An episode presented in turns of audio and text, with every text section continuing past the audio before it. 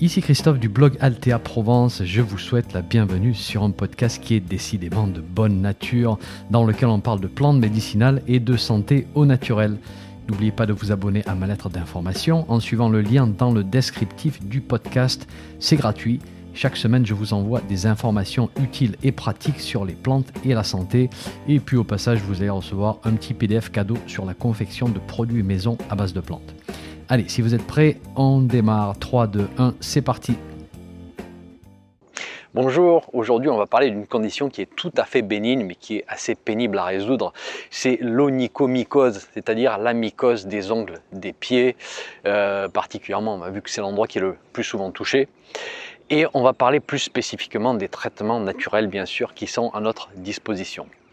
Alors c'est une question que j'ai reçue très souvent au fil des années et je crois comprendre qu'il y a une certaine frustration de votre part parce que on donne l'impression sur internet que s'en débarrasser c'est super facile, qu'il suffit d'appliquer quelques gouttes d'huile essentielle de telle ou telle plante sur l'ongle et puis terminer, terminer, mission accomplie, on va voir disparaître la mycose au bout d'une semaine. Bon, vous avez bien vu qu'en pratique c'est pas si simple.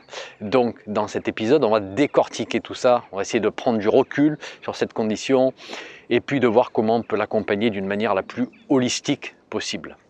Et on va bien sûr créer au passage une boîte à outils simple à mettre en place et la plus efficace possible. On démarre par quelques généralités parce que avant de décortiquer le problème, il faut le comprendre bien sûr. L'onychomycose, c'est une mycose de l'ongle du pied elle touche entre 8 et 10% de la population, donc euh, elle est relativement courante, comme vous le savez probablement si ça vous a affecté un jour. Alors une mycose, qu'est-ce que c'est? C'est une infection fongique. Une infection fongique, c'est une colonie de champignons microscopiques qui s'installent à un endroit de votre corps, hein, la peau, le cuir chevelu, tube digestif, la muqueuse génitale, etc. Et donc ici, les champignons se développent sur le plat de l'ongle, donc la partie dure ou sur le lit de l'ongle, hein, qui est la couche de peau sur laquelle l'ongle repose, donc localisé sous l'ongle. Et il faut savoir que l'infection peut toucher ces deux zones simultanément, c'est-à-dire le lit et le plat. Et ça, c'est une information importante parce que ça va nous dire à quels endroits appliquer certaines préparations que l'on verra dans quelques minutes. Et je m'excuse, mais quelqu'un vient juste de démarrer et sa tronçonneuse alors que je pensais m'être mis dans un endroit super calme. Bon, c'est pas grave, on va continuer. Donc cette mycose va déformer l'ongle et au long terme lui donner une apparence épaisse, euh, jaunâtre, c'est pas très joli à voir, voilà, fragile, qui s'effrite. Et parfois il peut y avoir aussi une apparence blanchâtre, ça va dépendre de la situation. Euh, il peut y avoir une séparation du lit de l'ongle par rapport au plat.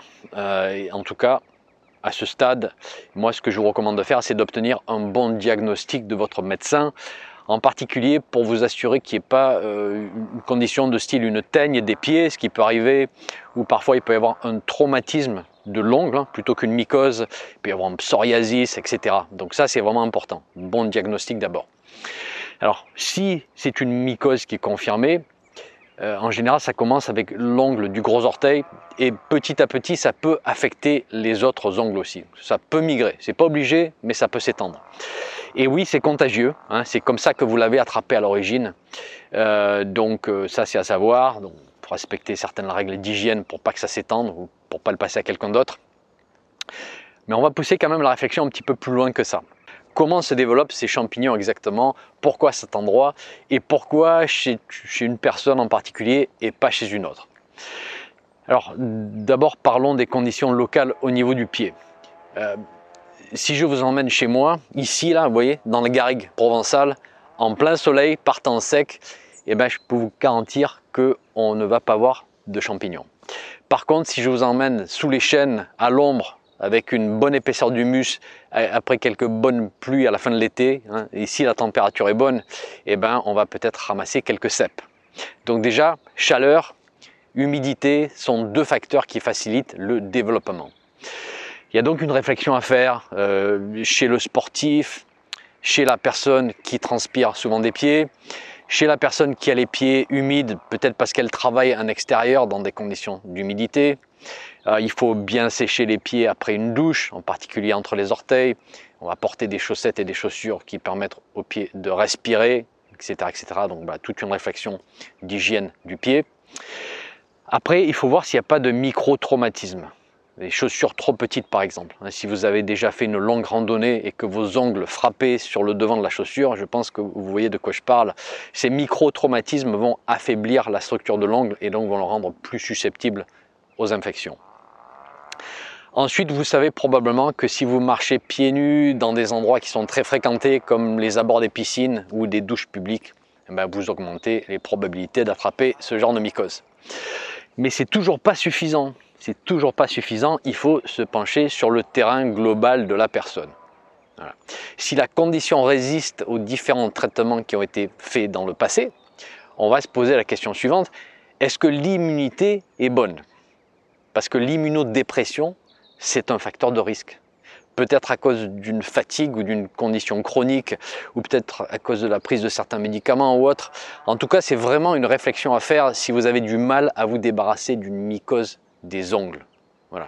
Il peut y avoir une logique de faire une cure de plantes qui soutiennent l'immunité pendant une certaine période. Alors quelle plante? Bon, moi l'une de mes favorites, par exemple, c'est l'échinacée, parce que je la cultive personnellement depuis plus de 10 ans. Je sais que de nombreux producteurs français en cultivent. Alors je vous renvoie vers ma fiche de l'échinacée pour plus d'informations sur l'utilisation, dosage, etc. Autre facteur de risque, c'est une mauvaise circulation. Et ça, on n'y pense quasiment jamais. Euh, parce qu'une mauvaise circulation va affecter toute la zone avec une incapacité en fait à fonctionner d'une manière optimale. Euh, la zone ne va pas pouvoir obtenir des nutriments, ne va pas pouvoir bien éliminer les déchets. Donc il peut y avoir, si on a une mauvaise circulation, il peut y avoir une logique de faire une cure de plantes qui soutiennent le retour veineux et lymphatique, de type feuilles de noisetier ou, ou galbules de cyprès toujours vert ou vigne rouge ou autre. Et c'est vrai que c'est quelque chose qu'on peut voir chez la personne âgée, par exemple, qui souffre aussi de mycose. Et donc soutenir les deux conditions à la fois, eh ben, ça peut être tout à fait logique et même judicieux. Il faut parler microbiote aussi. Parce que si des champignons opportunistes se développent sur notre peau, sur nos muqueuses, sur nos tissus, c'est peut-être que la flore locale à cet endroit ne nous protège pas assez. Et je vous rappelle que la flore de tous nos tissus est orchestrée par la flore intestinale. Hein. Donc lorsqu'il y a chronicité, on revient à l'intestin et on va penser à la consommation d'aliments fermentés ou aux probiotiques si nécessaire, si on estime que ce travail est, est utile. Si vous voulez des solutions durables, en fait, ces sujets-là sont très importants on n'y pense jamais, mais toujours revenir à ces réflexions sur le terrain de la personne, hein, sa vitalité, son immunité. Bon là j'ai passé rapidement parce que ce n'est pas le but de cet épisode et on va pas s'étendre sur ces sujets-là, mais ils sont importants et ils impliquent bien sûr des réflexions beaucoup plus larges que d'appliquer quelques gouttes d'huile essentielle sur l'ongle, c'est clair. Euh, ceci étant dit, je vous propose maintenant qu'on parle des outils naturels qu'on peut utiliser d'une manière plus locale à l'endroit affecté. Alors tout d'abord, il faut préparer l'ongle pour une bonne application. Si l'ongle a déjà été bien affecté par la mycose, hein, s'il a cette apparence épaisse et qui s'effrite, eh ben, il faut passer voir un podologue qui va préparer l'ongle pour que vous puissiez faire une bonne application de n'importe quelle préparation d'ailleurs. Sinon, votre application locale ne sera pas efficace. Elle ne pourra pas atteindre les endroits où le champignon s'est infiltré. Alors oui, on pourrait faire ça soi-même à la maison, c'est vrai, avec des limes ou d'autres outils plus ou moins artisanaux. Et au fil des années, j'ai vu un peu des horreurs. Donc personnellement, je ne vous le conseille pas. Euh, vous avez des personnes qui sont formées pour ça et qui vous éviteront de faire des bêtises ou de vous blesser ou d'affaiblir encore plus l'ongle. Pour les applications locales, une fois que l'ongle a été nettoyé et désépaissi, moi personnellement je conseille une approche en deux temps, si vous avez la patience de mettre tout ceci en place. D'abord, on va appliquer un mélange avec de l'eau et des teintures. Teintures sont des macérations de plantes dans de l'alcool. On va faire cette manipulation le soir avant d'aller au lit. Et le but ici, c'est d'appliquer une préparation aqueuse qui va bien pénétrer et imbiber les différentes zones de l'ongle. Alors quelles plantes utiliser? Eh bien des plantes antifongiques bien sûr. Alors moi j'aime beaucoup les plantes aromatiques qui contiennent des constituants qui sont très antifongiques comme le thym commun hein, qui est un puissant désinfectant antibactérien, antiviral, antifongique. Vous avez le laurier noble aussi qui est très bien. On peut facilement préparer des teintures de ces deux plantes comme je vous explique dans mon programme sur la fabrication de produits à base de plantes.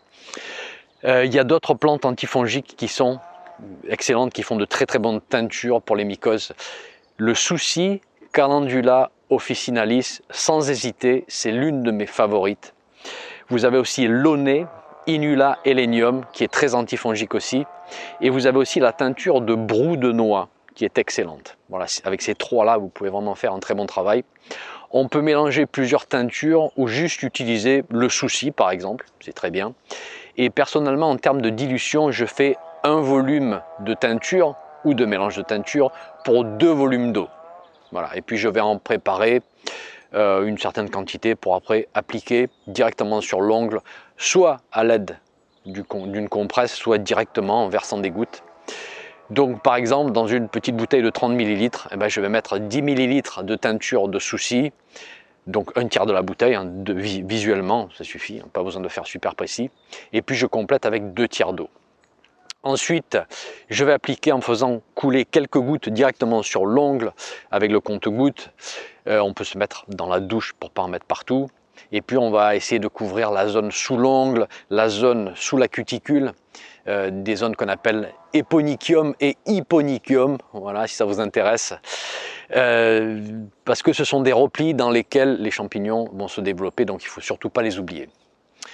Ensuite, on laisse sécher. On ne va pas rincer, bien sûr, mais on va juste laisser sécher. Euh, alors attention, certaines teintures de plantes peuvent tacher. Et ensuite, on va laisser à l'air libre. Et ça tombe bien, vu qu'on a fait ça le soir, avant d'aller au lit, et qu'on n'aura pas besoin de remettre les chaussettes et les chaussures.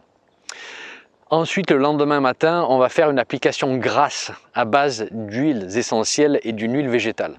Voilà, ceci un petit peu comme un vernis qui va vous accompagner pendant la journée. Alors pour les huiles essentielles, vous en avez de nombreuses qui ont des propriétés antifongiques. Personnellement, j'utilise le titri ou le laurier noble. On peut aussi utiliser l'huile essentielle de cannelle de Ceylan ou de clou de girofle ou d'autres en fait. Hein. Le choix est très vaste. Alors attention, certaines huiles essentielles sont dermocaustiques. Et au plus une huile essentielle est dermocaustique, au plus il faut faire attention et diluer plus. Pour l'huile végétale dans laquelle on va diluer les huiles essentielles, voilà, chez moi si je veux faire local, eh ben, j'utilise tout simplement de l'huile d'olive. Mais vous avez une autre huile qui est super intéressante qui est l'huile de nigel cultivée parce qu'elle est fortement antifongique elle aussi. Donc voilà, on peut l'utiliser pour faire la dilution. Et pour la dilution, on va utiliser dans les 20% pour les huiles essentielles les moins dermocaustiques parce qu'il faut tout de même concentrer un peu si on veut une efficacité. Si l'ongle est très abîmé ou que la zone sous l'ongle ou autour de l'ongle est irritée, un petit peu rouge, bon moi personnellement j'aime bien ajouter de l'huile essentielle de lavande vraie dans mon mélange parce qu'elle a cette action réparatrice. Donc par exemple si je faisais dans une huile de nigel pour une dilution à 20%, je pourrais faire 3 ml d'huile essentielle de laurier noble, 1 ml d'huile essentielle de lavande vraie, le tout pour 16 ml d'huile de Nigel. Donc ça me fait un total de 20 ml, ça me fait ma petite réserve et je vais mettre quelques gouttes de ce mélange sur l'ongle tous les matins, bien étaler l'huile sur les différentes zones de l'ongle. Euh, on va essayer d'en mettre un minimum sur la peau autour et puis à ce moment-là on peut mettre chaussettes et chaussures. Pour finir avec les huiles essentielles, vous verrez souvent le palmarosa mentionné, on en parle beaucoup comme huile essentielle antifongique de référence, mais effectivement c'est un bon choix aussi, je peux vous confirmer. Je vous donne une astuce au passage que j'ai apprise de mes collègues américains. Je ne connaissais pas du tout cette préparation pour une onychomycose. Euh, c'est l'application d'une pâte qui est faite à partir de poudre de henné. Euh, je ne sais pas si vous connaissez le henné. Vous trouverez la poudre de henné qui est une plante en fait, hein, euh, dans de nombreuses boutiques de produits naturels parce que c'est utilisé pour se teindre les cheveux. Bon, ben, on peut utiliser cette poudre, on fait une pâte avec un petit peu d'eau et on étale la pâte sur l'ongle. Par contre, attention, ça tâche beaucoup, mais j'ai eu de bons retours. Ça a l'air bien antifongique et efficace. Et on peut bien sûr faire des rotations avec les huiles essentielles, mettre un jour le mélange à base d'huile essentielle, un jour euh, faire la pâte à base de henné. Et puis parfois on ne met rien du tout parce que faire la manipulation pendant plusieurs jours, tous les jours, eh ben, ça saoule un petit peu. J'arrive à comprendre. Euh, si on manque un jour par-ci par-là, voilà, ça ne devrait pas affecter l'efficacité du programme.